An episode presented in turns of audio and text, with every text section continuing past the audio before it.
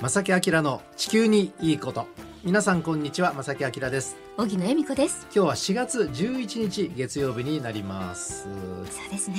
まあいい陽気ですよね。僕は基本的にはですねあの短パン半ズボンが大好きなんですよ。あの公の場ではその形格好はしませんが あの家にいる時とかね、はい、それから運動する時っていうのはもう本当にもう軽装は風を感じられるしね。ねあの太陽の暖かさも十分に感じられるしと、はい、もうそういうそういう私はたくさん見せていただいてて、うん、であの、うん、好きさえあればそうしたいんですよ。あのラジオのこの曲の様子もね何かでお見せしたいぐらいです本当に。でもやっぱり無理はしないことかなと。やっぱりねあの、ね、ちょっと気温が下がるとね、はい、うわちょっと失敗っていう日もまだまだねこれから先ももうちょっとあるかもしれないのでね油断しないでいただきたいと思いますが、ね、寒暖の差がありますからね、はい、さてあの毎回このね番組では地球環境に関する話題をお届けしております。ついこの前は桜のお話もさせていただいたりね、ね、あの地球全体の南極北極の話などをさせていただいたりと、はい、であのやっぱり地球全体がその環境が今ねいい方向に向かってるかというと残念ながらそういうことはなくてね、ね、まあ、皆さんご存知と思いますが。はい。でやっぱりその今も特にコロナ禍っていうこともあってねいろいろこう生活を変えていかなきゃいけない。当にガラッと変わった方もいらっしゃるでしょう、ね、変えなきゃいけないのかなってこうなんとなくこう頭にね浮かんでらっしゃる方も多いと思うんですが、はい、まあその生活を変えるためのヒントといいますかねまあ、これは気候変動問題についてなんですけれども気候変動をまあ抑える方法、はい、じゃあ私たちどうしたらいいのかと。でそれを今日はね少しお伝えしてこれから先の生活に入れていただきたい取り込んでいただきたい、うん、ということでお届けしたいと思います、はい、気候変動を抑える10の方法をお届けしますのでね。これ誰でもやろうと思えばできることばかりなのでしばらくお付き合いください。この番組は公益財団法人兵庫環境創造協会の提供と兵庫県漁業協同組合連合会の協力でお送りします。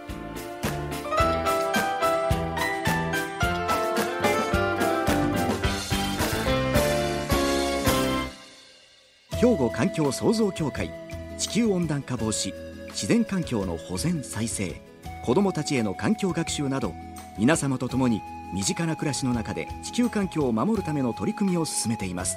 人と自然が共に生きる21世紀の豊かな環境づくりを兵庫環境創造協会。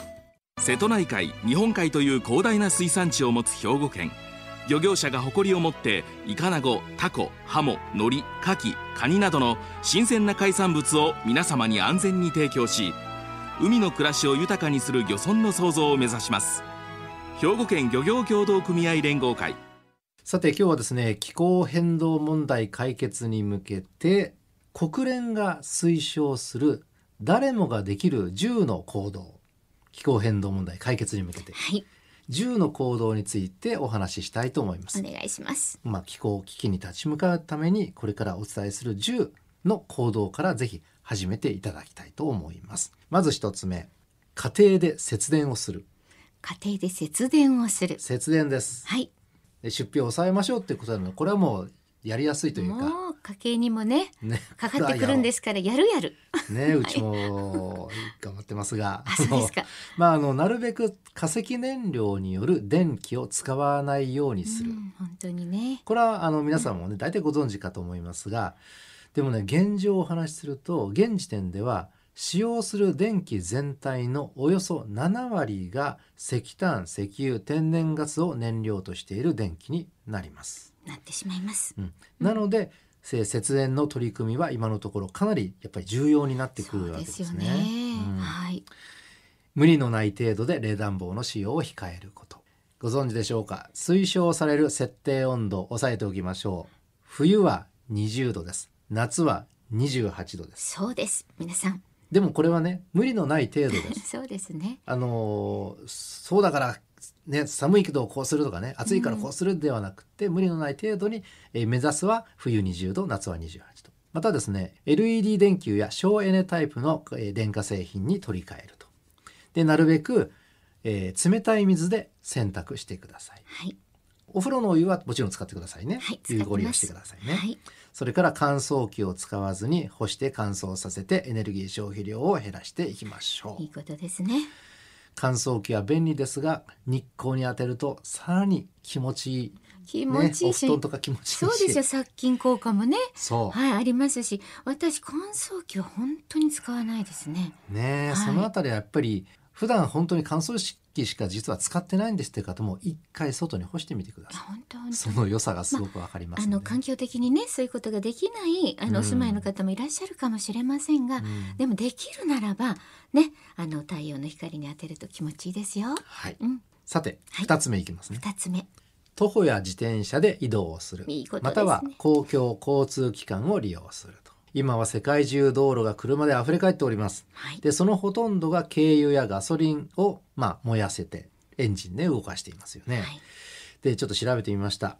2020年の EV 車電気自動車ですね。EV 車の新車販売台数は約1万5,000台でしたで乗用車全体の販売台数は約250万台なので、まあ、全体のおよそ0.6%しか電気自動車はそこに達していない。なんかすごく普及した感じがありますがまだ0.6%なんですうね。んなのでその今現時点でも自動車に乗る代わりに徒歩自転車で移動すれば温室効果ガスの排出が削減されてもちろん健康とか体力増進にも役立ちます。本当そうですね。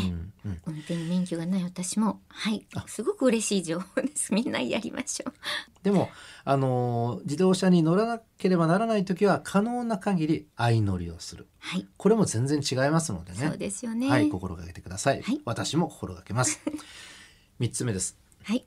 野菜をもっと多く食べるああいいですね。うん、野菜や果物全粒穀物う豆類ナッツ類、えーためえー種種子ですねはい。これらの摂取量を増やして肉や乳製品を減らすと環境への影響を大幅に軽減できます。えー一般に植物性食食品のお生産による温室効果ガスの排出は、まあ、より少なくて済んで必要なエネルギーや土地水の量も少なくなると言われています。そして皆さん大好き地産地消この推進も不可欠です。ねえこの神戸にはまあ兵庫もそうですしまあねもうもうあちこちにありますけれども美味しいお野菜果物今溢れてますようね。ーん、いや大好きです野菜はね美味しいですよ。もう本当に私あのかい 特に地元で採れたね新鮮なもの。はい、お野菜もね例えばこのあの神戸のね近くですと元町にマルシェがあるんですが何軒かね、はい。あのお野菜売ってるとこで。私大好きな元町マルシェっていうとこではもう見たことのないような野菜も今どんどんどんどんあるんですよ。うん、で兵庫県って結構あのそういうねあの植物が豊富な地域かもしれませんけれども、特にね。でも本当ねいろんなお野菜駆使すると何の何のなんかお肉食べてるような、うんあの大豆とかでもね、うんあの工夫して食べると多分正木さんも「えこれお肉?」っていうようなあの調理方法もできますのでありますよねあの話すと長くなっちゃうので、うんまた機会があったらねそんなことをお話したいですけど、えー野菜をもっと多く食べる。これ三つですよ。三つ目ですね。はい、四つ目いきます。はい長距離の移動手段を考える。まあ飛行機ですね。長距離旅行海外旅行とか特に行ったらね。そうです飛行ね。機。でこの飛行機っていうのは大量の化石燃料を燃やします。はい、で。相当量の温室効果ガスこれ排出します。はい。でつまり飛行機の利用を減らすことは環境への影響を軽減する最も手っ取り早い方法の一つと言われているんですそうね。なんですよね。で航空会社の方々申し訳ないんですが、もう実際そうなんです、これはね。なので可能な限り、まあ、オンラインで人と会ったり、まあ、リモートですよね。はい。それから列車を利用したり長距離移動そのものをやめたりすると。これはね旅行好きの方にとったら耳が痛くて、まあ、僕も好きなのでね。私も胸が痛いです。うん すねであのまあコロナ禍っていうこともねあのあるんですけれども、ええ例えば大物ミュージシャンが世界ツアーを取りやめると、うんえ環境に良くないからねもう世界ツアーやめるっていう動きもあったありりしてました。ね。はい。でまあここに来てですね徐々にやっぱりそれではっていうことで、あのツアースタートしているお大きなねグループもあるんですけども、ええすごく環境に配慮したやり方でやっていると。うん、本当。うんだからこれは新たななんでしょうスタンダードにを作ったとも言えるかもしれませんね。だって大物ミュージシャン会いたいですもんね。会いたいですよね。ね、今日その中の僕も会いたいな、ライブ行きたいっていう グループの一曲をここでお届けしたいと思います。はい、コールドプレイでアドベンチャー・オブ・ア・ライフタイム。えー、今日は国連が推奨する気候変動問題解決に向けての誰もができる10の行動についてお伝えしております。さて後半いきますよ、はい、5つ目になりますが廃棄食品を減らすこれは絶対しなきゃ。食料を廃棄すると食料の生産加工、梱包輸送のために使った資源やエネルギーもすべて無駄になってしまう。いや本当多くのものが多くの人の手もそうだしエネルギーがかかってるんですよね。そうなんですね。食べ物そのものだけではないんですよね、そうですよね。でまたですねこんなことも引き起こします、うん。埋め立て地で食品が腐敗してしまうと強力な温室効果ガスの一種であるメタンガスが発生します。もう怖い怖い。本当に食料廃棄っていうのはいろんな方面で悪影響が出てしまうんですね、ですよね、うん。なのでこういうう形にしてください。買ってしまった食品は食べきる使い切る。うん。これは大原則。大原則ですね大原則です。はい、でもったいないしね。それから仮に食べ残しが出たとしても、それらを堆肥として再利用するっていうやり方、いろんなやり方があります。はい再利用のやり方はね、いろいろありますので、うんまあこのこれから新新たなその生活をスタートしようという方々にちょっとそういう方法を取り入れてみてくだおさい。願いしますさて6つ目いきますね。はいえーこれはよく聞く言葉だと思います。4R、4R というのかな。はいリデュース、リユース、リペア、リサイクルになります。ねそうですね。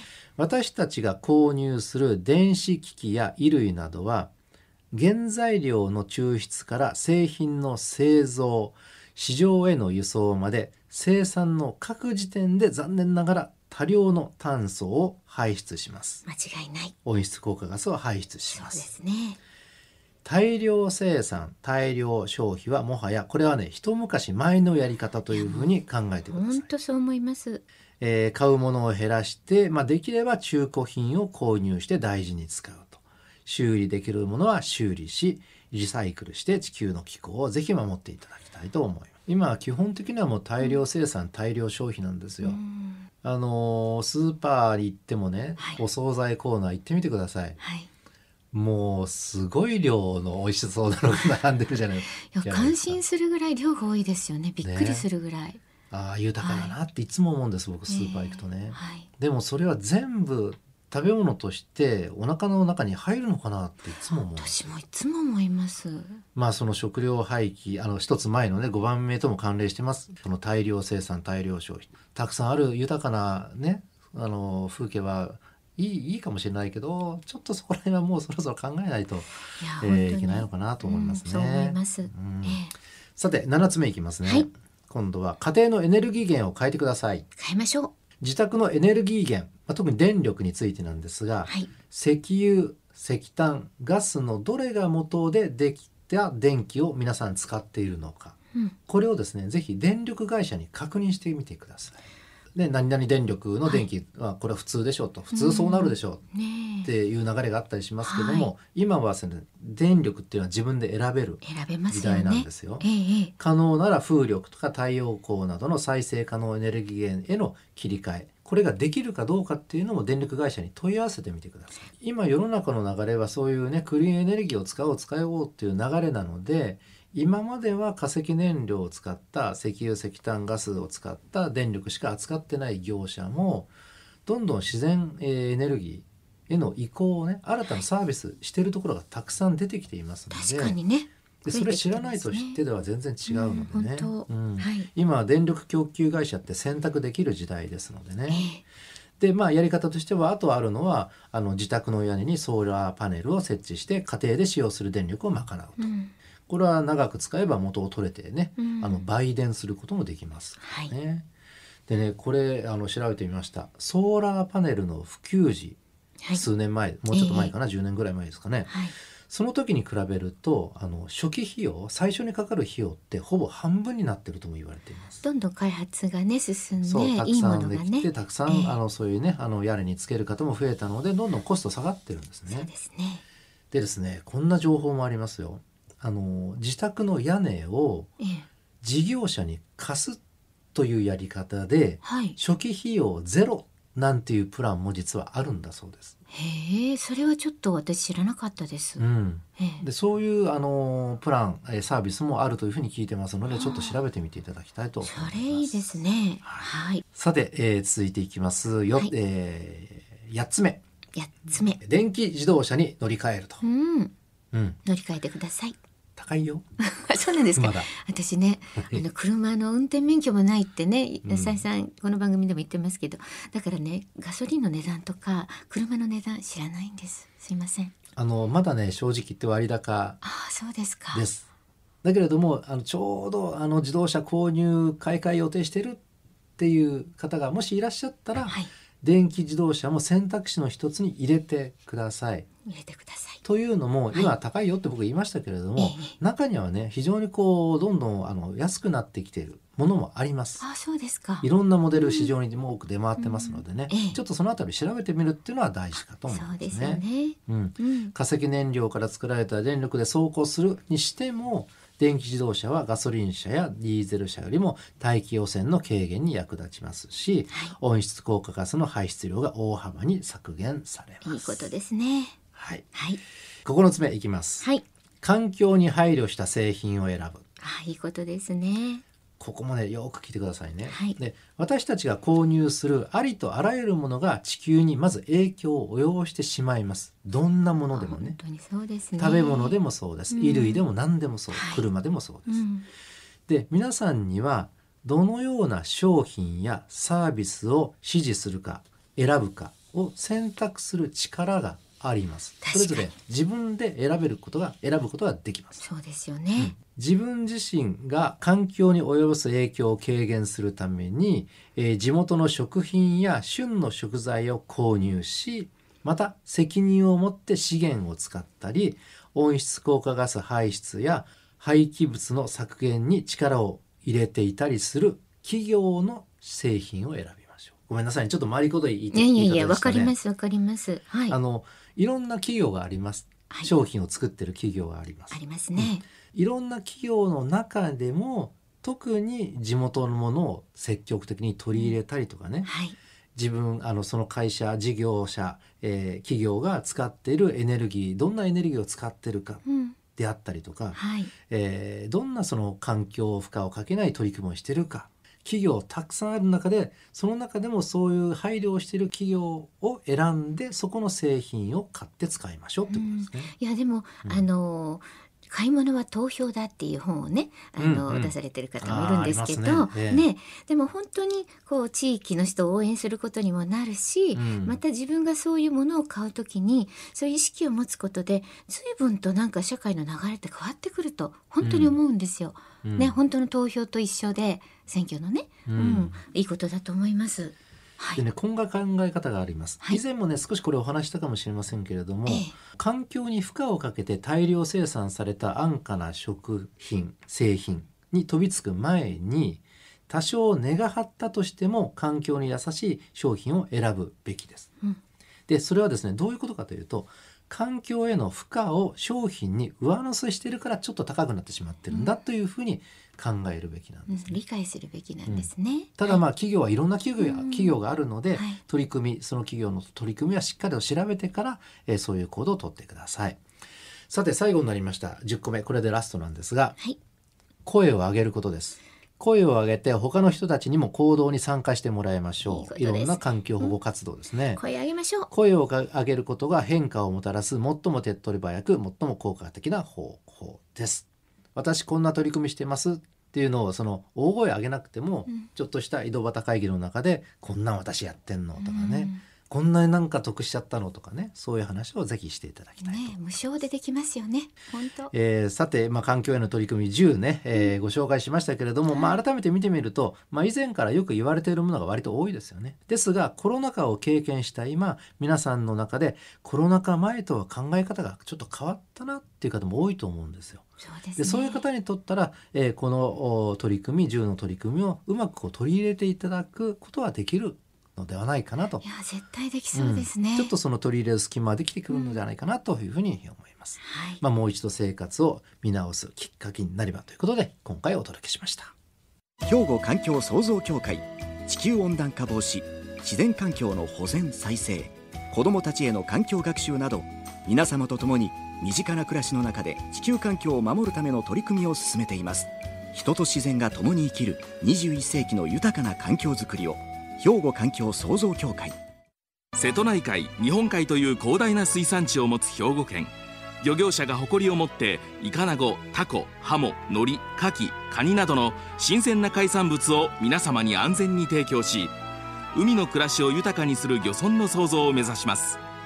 兵庫県漁業協同組合連合会。えさて今日はですね皆さんができるでしょうということで、まあ、地球環境を守るね、えまあ、10の方法というかねまとめてお届けしましたけれども皆さんなんかそれぞれアイデアをお持ちかなと僕は思うんですよ。なんか出てきそうですよね。私こんなのをやってるんですとかね。でそのあたりもぜひお声をですねこのスタジオに届けていただいて、はい、いもうぜひ皆さんにちょっと紹介したいなと思いますので、ね、本当ですね。はい。はい、あのお便りどしどしお寄せください。はい、えー、少しねまとまった段階で一つの企画としてね、ね、また立ち上げてお届けできるかもしれませんのでね、えー、ぜひお便りをお待ちしております。皆さんからのおはがき、お便りは、郵便番号650-8580、ラジオ関西、正木明の地球にいいこと、ファックスでは078-361-0005、メールでは、まさきアットマーク jocr.jp までお寄せいただきたく思います。もう本当にぜひお知恵を拝借させてください。はい。ぜひお待ちしております。ということで、まさきあきらの地球にいいことは今日はこの辺でお別れいたします。ご案内は正木明と。小木恵美子でした。それではまた来週。さよなら。この番組は公益財団法人兵庫環境創造協会の提供と兵庫県漁業協同組合連合会の協力でお送りしました。